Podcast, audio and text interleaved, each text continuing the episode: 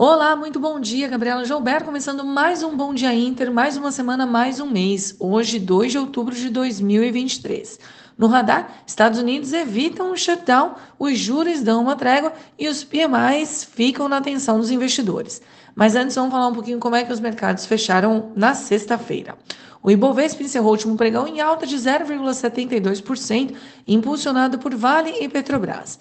Na semana, o índice acionário brasileiro acumulou um ganho de 0,4%. Em Wall Street, as bolsas fecharam mistas com o PCI mostrando desaceleração em agosto, mas com investidores cautelosos em torno do provável shutdown que estava previsto pelo governo americano no fim de semana. O dólar fechou o dia em queda de 0,26%, enquanto o índice DXY recuou 0,05%. Na semana, a moeda norte-americana valorizou 1,8% frente ao real. Para hoje, na agenda doméstica, teremos o Boletim Focus, enquanto lá fora serão divulgados os PMIs industriais nos Estados Unidos e na zona do euro.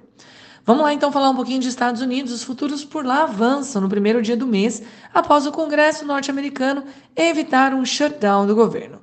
Agora, passado o estresse, o foco do mercado volta de novo à política monetária com o discurso de Powell no radar, especialmente após um mês de correção de expectativas quanto aos juros que devem seguir elevados por mais tempo, o que derivou, obviamente, em reajustes nos portfólios. Os juros das T-Notes de dois anos continuam acima de 5%, apesar do BCE ter desacelerado, mas mostrando que a inflação segue em nível elevado. Os criptoativos e afins estão em forte alta no pré-mercado nesta manhã. Indo agora para o outro lado do mundo, falando um pouquinho de Ásia, com divulgações divergentes, os PMIs na China mostraram desaceleração na recuperação, mas seguiram acima de 50 pontos. O PMI Caixin Manufatura recuou para 50,6 pontos de 51 em agosto, enquanto na medição oficial todos avançaram em setembro versus o mês anterior. Os mercados seguem atentos de que a segunda maior economia global esteja finalmente estabilizando após os estímulos colocados pelo governo. Entretanto, na Europa, as leituras dos PMIs mostraram que a região segue em contração, com os indicadores recuando novamente em setembro, liderados por Alemanha e França, apesar da queda maior que esperado da inflação ao produtor nos últimos meses, o que mostra uma demanda ainda bem fraca na região. As bolsas por lá estavam subindo, mas agora reverteram o sinal e caem. Agora vamos falar um pouquinho de Brasil. Aqui teremos uma semana cheia.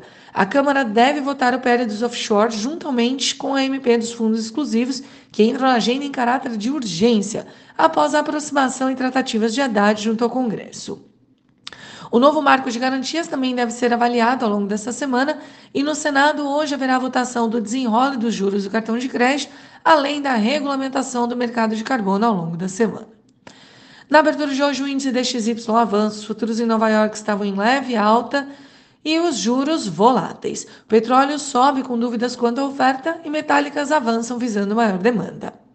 Bom, então o que esperar para o Ibovespa?